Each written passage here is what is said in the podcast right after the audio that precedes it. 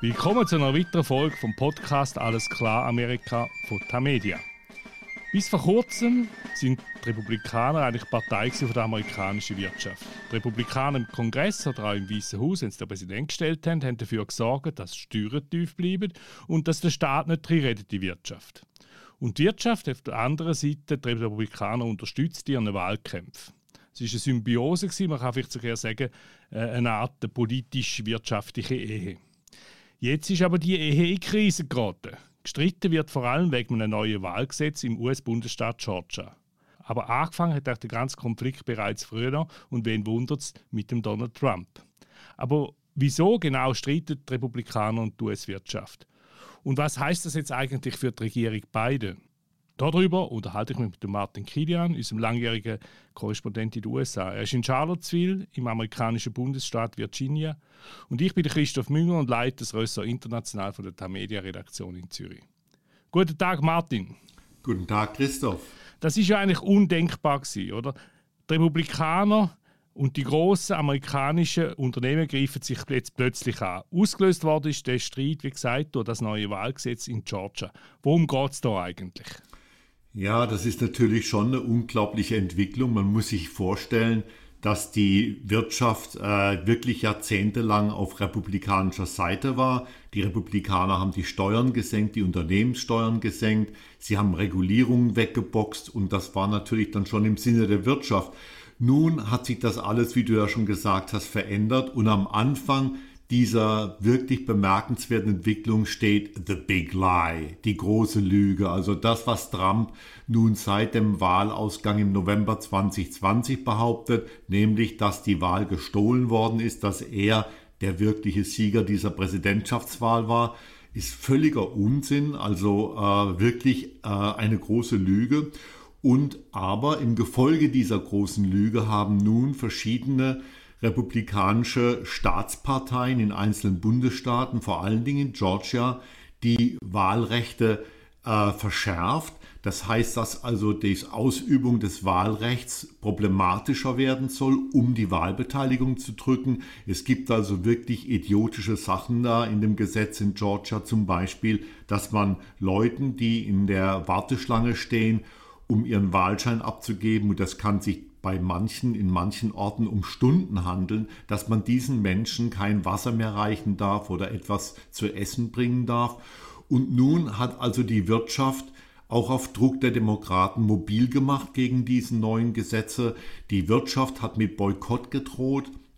Man will unter anderem äh, den Staat Georgia zwingen, dass er dieses Gesetz zurücknimmt. Vorne dran bei den Unternehmen sind Coca-Cola und Delta Airlines, beides Unternehmen, die in Atlanta beheimatet sind.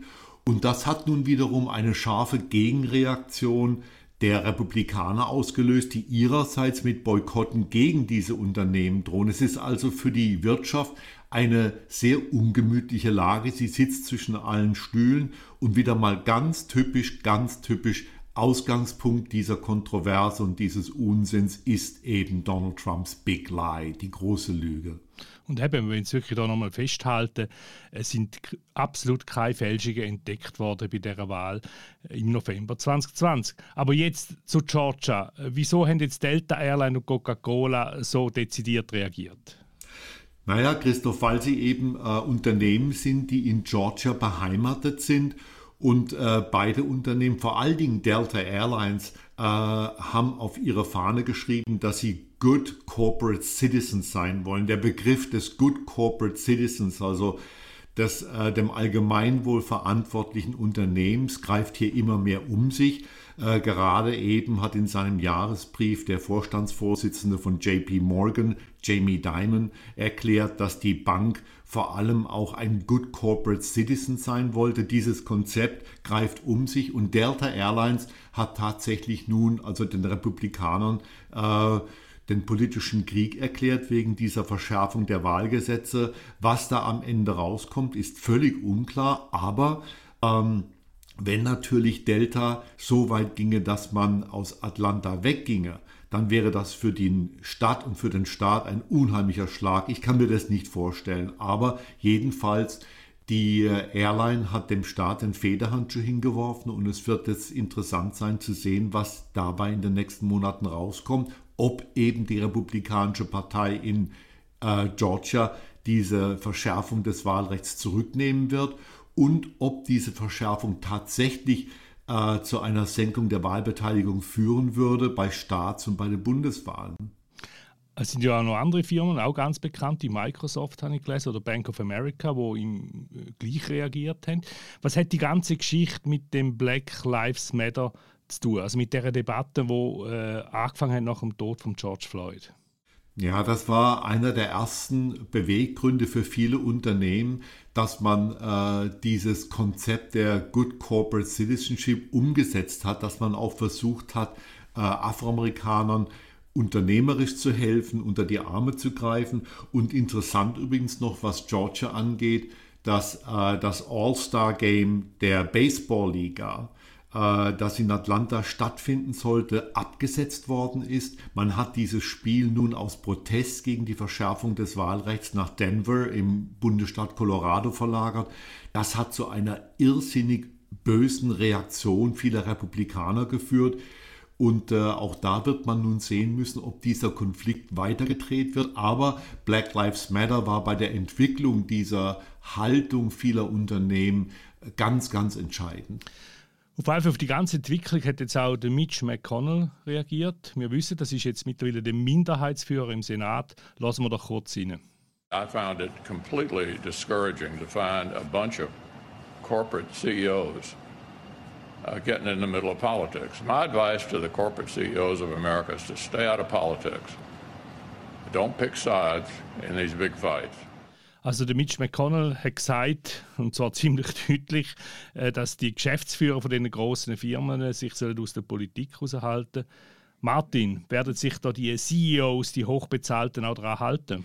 Das glaube ich nicht, das können sie auch gar nicht. Aber wie ich dir schon sagte, Christoph, äh, mir tun die Unternehmen auch ein bisschen leid, weil sie sitzen nun tatsächlich zwischen allen Stühlen. Äh, ich glaube, dass der Impuls vieler großer Unternehmen, vor allen Dingen auch im Tech-Sektor, also Unternehmen wie Apple oder Google, darauf rausläuft, dass man tatsächlich äh, etwas gegen die Ungleichheiten dieser Gesellschaft tun möchte, dass man tatsächlich es darauf anlegt, dass das Wahlrecht nicht verschärft wird, aber auf der anderen Seite können natürlich republikanische Politiker in den Einzelstaaten und in Washington ihrerseits unheimlichen Druck ausüben auf diese Konzerne, um sie zum Einlenken zu bewegen. Das wird sehr, sehr ungemütlich werden für viele Unternehmen, zum Beispiel im Tech-Sektor. Äh, stell dir vor, wenn die Republikaner 2022 bei den nächsten Kongresswahlen wieder Mehrheiten im Kongress erringen, dann wird es natürlich Big Tech erst recht an den Kragen gehen, wenn sich Big Tech zuvor nicht im Sinne von Mitch McConnell und der Republikaner verhalten hat. Also das ist eine sehr interessante Situation und ich bin selber gespannt, welchen Ausweg die Wirtschaft aus dieser Situation finden wird. Ja, und sie ist mit Georgia offenbar noch nicht fertig. Es geht in Texas weiter, da gibt es ähnliche Diskussion. Dort ist American Airlines die und die Computerfirma Dell und die haben dort auch gegen eine geplante Wahlrechtsreform äh, protestiert. Ganz neu ist der Konflikt aber eigentlich nicht zwischen der Wirtschaft und äh, der Republikaner. Er hat sich bereits unter Donald Trump abzeichnet. Und zwar deshalb, weil der Trump äh, die Großfirmen kritisiert hat, weil sie Arbeitsplätze ins Ausland verleiht haben. Ja, das stimmt. Aber es ist andererseits richtig, dass der eigentliche Bruch also mit Black Lives Matter kam und dann noch wichtiger eben äh, mit dem Sturm aufs Kapitol, bei dem Trumps Anhänger am 6. Januar versucht haben, die Wahl umzustoßen. Nach dem Sturm der Trump-Anhänger am 6. Januar aufs Kapitol in Washington haben viele Unternehmen erklärt, sie wollten Politiker nicht mehr finanziell unterstützen, die das Wahlergebnis nicht für rechtens hielten, also das Ergebnis der Präsidentschaftswahl im November 2020. Und da kam natürlich dann ein weiterer Bruch zwischen Teilen der Wirtschaft und der Republikanischen Partei.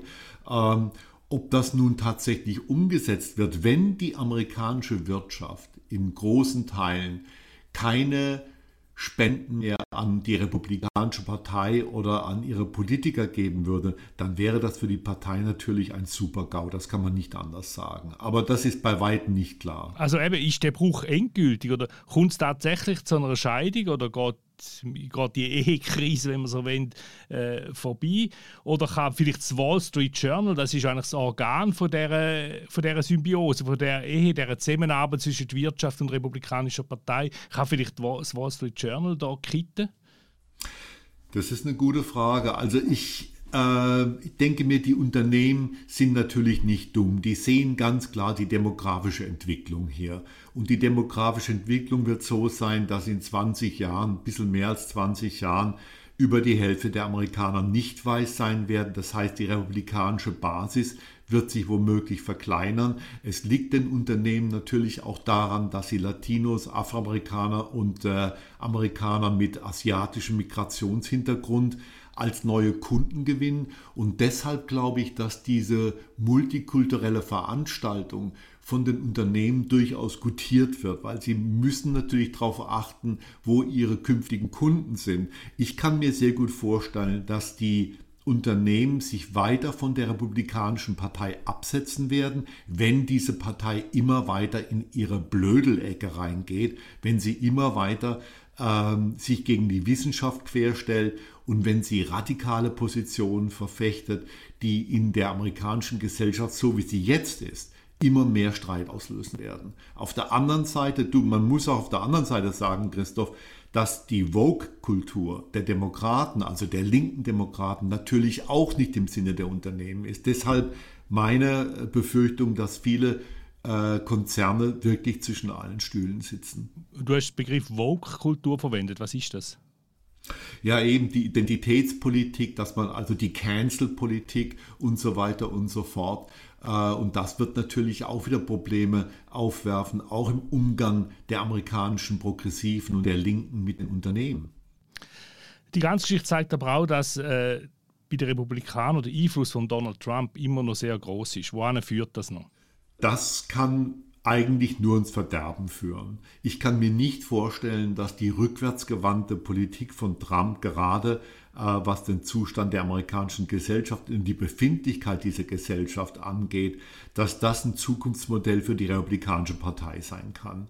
Äh, man kann hierzulande langfristig keine Mehrheiten mehr gewinnen, wenn man sich nur noch auf weiße Wähler und dann auch noch auf weiße Männer und auf Wähler ohne College-Abschluss konzentriert. Das kann kein Modell für eine politische Zukunft sein. Und Donald Trump hat natürlich nun den Daumen auf dieser Partei. Wer sich ihm nicht fügt innerhalb der Partei, der muss damit rechnen, dass er bei Urwahlen einen Kandidaten, der von Trump, von Trumps Gnaden vor die Nase gesetzt kriegt. Und was man im Moment sieht, ist wirklich fast äh, surreal dass nämlich gestandene Politiker nach Mar-a-Lago pilgern, wo Trump seinen Hof hält und dort Trumps Hand küssen und ihm den Ring küssen und ihren Kniefall machen in der Hoffnung, dass Trump ihre Kandidatur absegnet und dass Trump sie äh, fördert innerhalb der Partei. Ich halte das für Wahnsinn. Man hört eigentlich nicht mehr viel vom Trump. Haltet der Hof da in Mar-a-Lago?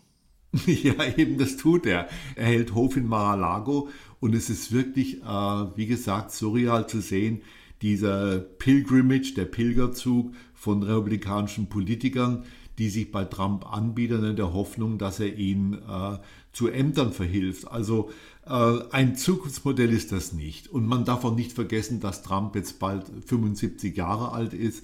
Äh, ich weiß, Joe Biden ist 78, aber ich kann mir nicht vorstellen, dass Trump also in drei oder vier Jahren immer noch eine bestimmende Kraft innerhalb der Republikanischen Partei ist. Aber im Moment ist er das und er wird es auch im Hinblick auf die Zwischenwahlen 2022 sein.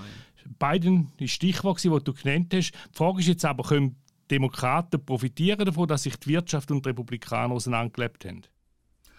Ja, das ist vorstellbar, aber ähm, es wird natürlich jetzt viel davon abhängen, wie die Wirtschaft laufen wird in den nächsten zwei Jahren und da gibt es also hoffnungsvolle Anzeichen.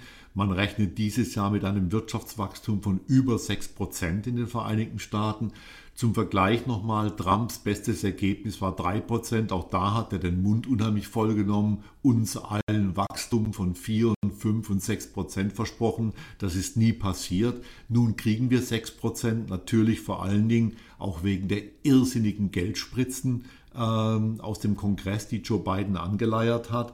Und äh, es wird auch abzuwarten sein, ob der Kulturkampf, den die Republikaner in einem Fort entfachen, den Amerikanern nicht mal irgendwann auf die Nerven geht. Also ob es jetzt um Impfverweigerung geht, ob es um den Impfpass geht, äh, ob es um den Glauben an die Wissenschaft geht, Überall sieht man eine wissenschaftsfeindliche Verweigerungshaltung der Republikaner und ich kann mir nicht vorstellen, dass das auf Dauer ein, ein Winner für die Partei ist. Ich glaube das nicht. Was die wenig von der Wirtschaft der Demokraten betrifft, gibt es jetzt in kurzem ein Beispiel. Das ist der Jeff Bezos, Chef von Amazon. Ich meine, er ist bereits Herausgeber von der Washington Post, wo natürlich sehr kritisch gegenüber Trump äh, geschrieben hat. Aber trotzdem, er hat jetzt kürzlich gesagt, dass er bereit ist, mehr Steuern zu zahlen, dass der Biden könne die Infrastruktur äh, von Amerika verbessern und aufmöbeln.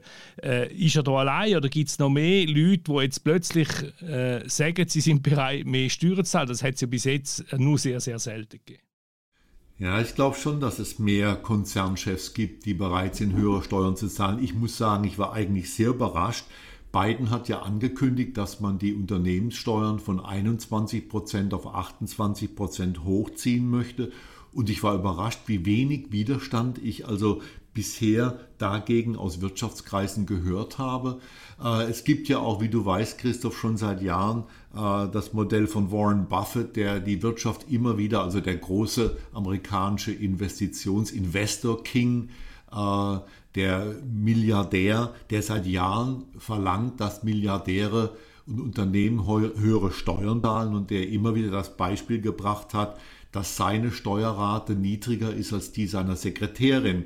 Ich denke, dass in gewissen Kreisen der amerikanischen Wirtschaft durchaus die Bereitschaft da ist, höhere Steuern zu zahlen. Aber inwieweit das nun für alle Bereiche gilt, äh, ist im Moment schwer auszuloten. Steuern ist das eine, aber kann es auch sein, dass die Wirtschaft, äh, wo sich jetzt von den Republikanern eher ein bisschen abwendet, künftig mehr Geld für Demokraten wird aufwerfen?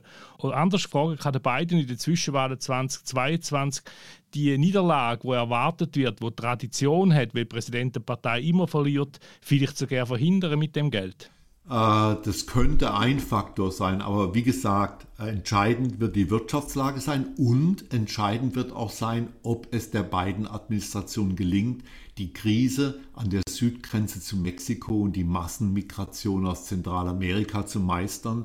Ich bin da eher skeptisch. Die Verhältnisse und Zustände in Zentralamerika sind also ungeheuerlich schlecht. Auch ein Marshallplan, wie er von einigen äh, Amerikanern vorgeschlagen wird, um Staaten wie Guatemala, Honduras und Salvador, El Salvador zu helfen, ist eine fragwürdige Sache, weil die Staaten so korrupt sind, dass das Geld wahrscheinlich in die Taschen der herrschenden Eliten fließen würde. Aber das ist eine Herausforderung für Joe Biden, die er bewältigen muss. Ich denke, wenn die Krise an der Grenze bewältigt werden kann und die Wirtschaft tatsächlich rasant 2021 und 2022 wächst, dann könnte dieser traditionell erwartete Verlust von Mandaten für die Demokraten bei den Zwischenwahlen ausfallen und Biden könnte vielleicht sogar mit äh, größeren Mehrheiten regieren anschließend.